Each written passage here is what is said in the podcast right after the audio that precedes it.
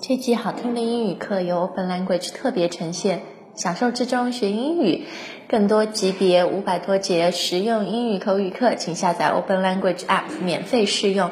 试用后想购买更有听众特惠，到 Open Language 点 com 官网购买所有一年课程，输入优惠码“告诉你 ”G A O S U N I，享受九折特惠，学习一年只要六百二十九元。Sit back, enjoy, and learn English. Open Language 英语英语改变生活。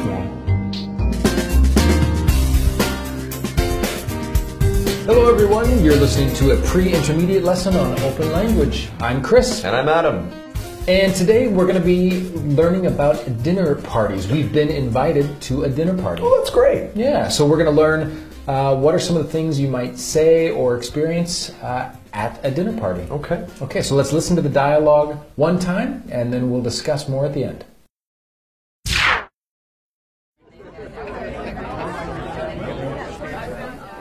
Jackson, Barbara, you guys made it. We made it. Thank you so much for having us. Here's a little something for the wine rack. Oh, Jackson, you shouldn't have. Please, leave your shoes on. Let me take your jackets. You're the first set of guests who arrive. Zach, I love what you've done with the place. Thanks. I can't take credit for it, though. It was all Claire. She's got great taste. Where is she? She's upstairs getting ready. We'll give you the grand tour when she's here. But first, can I offer you a beer? Wine? I'm driving. Just a soda for me, please.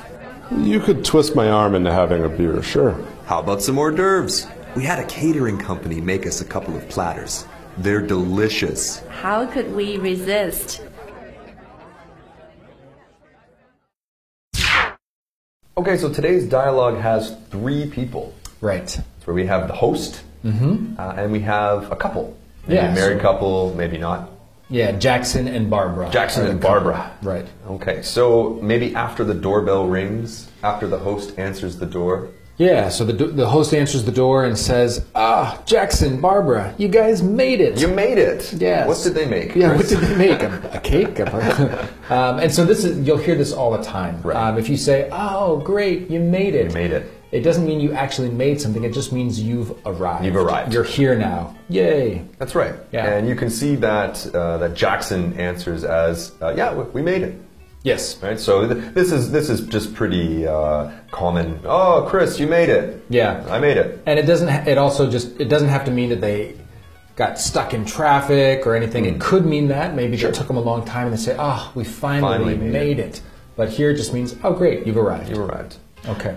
And so after Jackson says, Yes, we've made it, he offers a little gift Yeah, he says, here's a little something for the wine for rack. the wine rack. So this must be a bottle of wine. A bottle of wine. I- It's probably not a bow to put on the wine rack. Yeah, that would be disappointing. Uh, but yeah, so this just means he's clearly probably giving them a bottle of wine. Hmm. And if you say, here's a little something, it's kind of just a way of saying, here's a small gift. Small gift, that's right. And in this case, specifically, something for the wine rack. Hmm. Wine rack is just what? It's a literally a, a rack is something that holds other Hmm. things usually. So this is a kind of a small piece of furniture that holds bottles of wine. That's right. Yeah.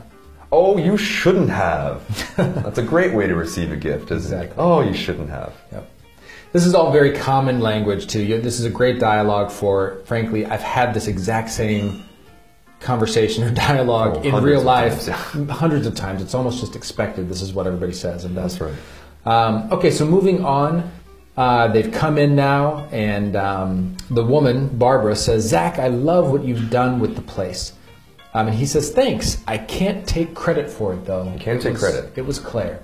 So, what does it mean to take credit for something? Well, I guess in this case, Claire is probably his wife. right? And Claire has probably done something very nice to the place. Maybe very nice design, maybe very nice furniture. Yeah, so they're talking about she's looking around and saying, "Oh, it looks beautiful. That's it looks right. really great." Um, so I can't take credit for how good it looks. Because my wife did it. Yes. Right? So I, if I take credit for something, I- I am saying that I did it. It was me. Maybe I deserve the praise Sure. or the congratulations Sure. for something. Yeah. But in this case, I can't take credit for it. Right, because he didn't do it. Claire did. Um, and he says she's got great taste. Mm, so taste, we, we know taste is food. This, this tastes good. This tastes Yeah. bad. But we're not talking about food here. Right. So this taste can also apply to other things, whether it's like fashion, clothes. You have good taste in style. Um, Style, yeah. and in this case, it's even a good taste in decorating, the Right. kind of visual, how you put together an apartment. Right? Sure. Yeah. Sure. No one has ever said this to me when they've come into my apartment. That's not surprising to me at all. At all. Uh-huh. okay. So speaking of, of Claire, where is she? Uh, so she's upstairs getting ready, and we'll give you the grand tour when she's here. Hmm.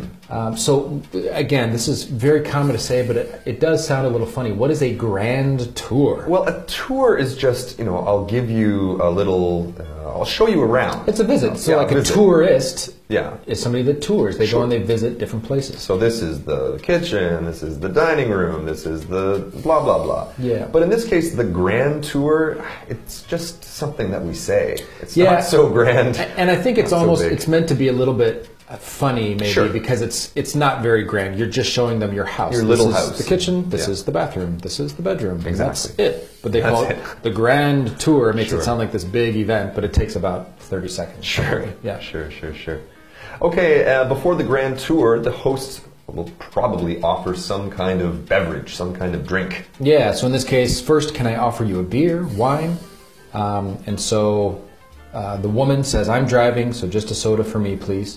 Um, but Jackson says, "You could twist my arm into having a beer." Hmm. Sure. Sure. So what what is he saying here? Is he he wants him to twist his arm? Oh, what is Wants- this? wants his- yeah, he really likes pain. I, I, I no, we, we just say twist my arm when we already really want something. So It's a Yeah. joke. It's a joke. So to twist someone's arm means to literally to bend their arm, their usually arm. behind them, to Right. force them to do something. Yeah, it hurts. It hurts. Yeah, it's painful, right?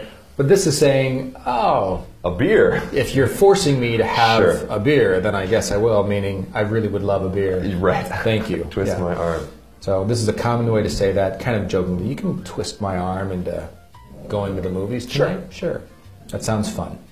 Okay, let's hear some good American pronunciation of Yeah. Oh. So so next they say, uh, how about some hors d'oeuvres? hors d'oeuvres. Yes, and again, this is a French word, and when you read it in the dialogue, uh, it doesn't look like the way I'm pronouncing it. That's Right. because the American pronunciation is really a terrible way Well, of it's pronouncing it. different. It's different. Yeah, let's say it's different. Yeah. But it is standard American. Yeah, so hors d'oeuvres. hors d'oeuvres, uh, is definitely the American way of saying it. And so, what is an hors d'oeuvre? I guess there's a lot of other ways we could say it. It's a it's a finger food, small, small, small food. Yeah, you it's know, like- appetizer, Yeah, starter. Little kinds of food that are easy to eat. Usually you pick them up with your fingers and you eat them before a main meal. Mm-hmm. Right. Yeah. So something you serve, especially at the beginning of a dinner party while people are arriving, arriving. before you might sit down for a meal. Sure. Okay. Um, and, and they say that they had a catering company make a couple of platters of Okay. these hors d'oeuvres. So these hors d'oeuvres, maybe maybe the, maybe you don't have time to make them yourself. Yeah. Maybe may, or maybe you don't have skill to make it yourself. Right. So you can call a company, and in this case, you would call a catering company. Hmm. They will cater to you. Yeah, so they it's a company that specifically makes food uh, for parties, Mm. for events. Now, why wouldn't you just order takeout food from a restaurant then? Is that different than a catering company? That's a good question. I, I and I mean, if it were my party, I probably would just order takeout. But then you have no taste. or That's right. style, no, yeah. no taste. Yeah, catering. I think it's just a little more special. Right? Yeah, maybe it- it's more beautiful. Maybe it's more delicious. Yeah, and- and they're they're designed a catering company. That's what they do full time. They, That's right. You don't go there as a restaurant. Um, they only make food to bring to events or parties. So they're kind of maybe they have more, uh, for example, platters. They Hmm. probably have things like silverware, forks, knives that they're used to bringing as well. Right. Hmm. You don't usually get that with takeout food. Um, and so this, what is a platter? If they're bringing a couple of platters, what is that? Well, platter is. I I would say it's a plate. It's a big plate. It's a large serving plate. Right. Yeah. So it's instead of little plates to put food on, this is a, a big tray, a big plate of you food. can even see it in the word plate, platter. It's Plat, plate. Yep. Very, very close. And so you, you've got things like uh, you could have a cheese platter. That's right. Lots of cheeses on it. A fruit platter. platter. Yeah. Veggie. Veggie platter. Those are very common. Yep. Okay. And so uh, all the food sounds great, and they say, "How could we resist?" How could we resist? This is yet another super common dinner party sentence. Exactly. How could we resist? Resist is say no. yeah, to say no to something. How could we say no? Yeah. So it's just saying, "Oh, it all sounds so wonderful." Yes, we want it all. How could we say no? How could we to say ha- everything that sounds so good? Well, Chris, how could we resist listening to the dialogue one more time? I- Eh, Indeed. so let's listen to the dialogue one more time, and then we'll follow up after.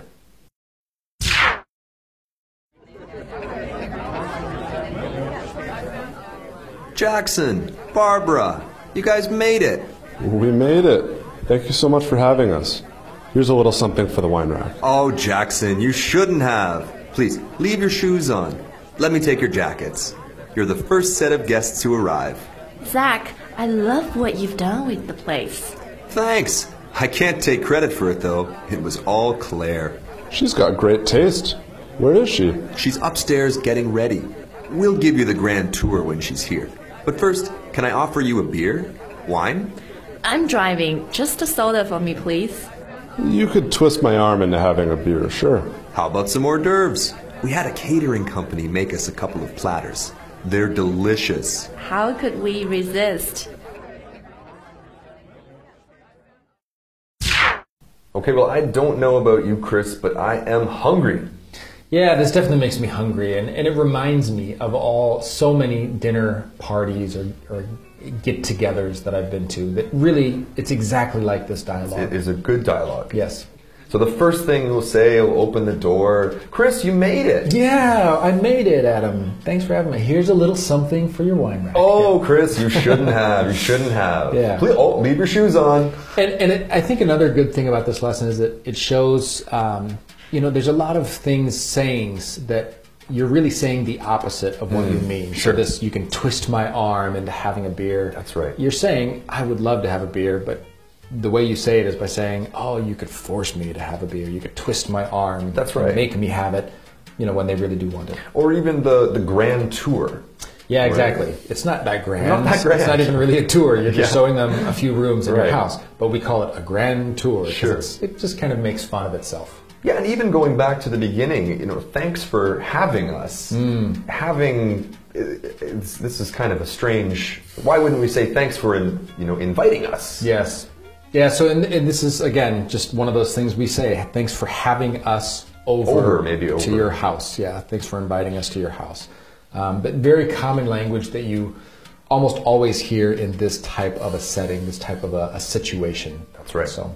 Well, guys, I hope you've enjoyed this lesson. I hope you've you've learned some really really authentic dinner language. Right. And we'll see you next time on Open Language. Bye bye. Bye bye.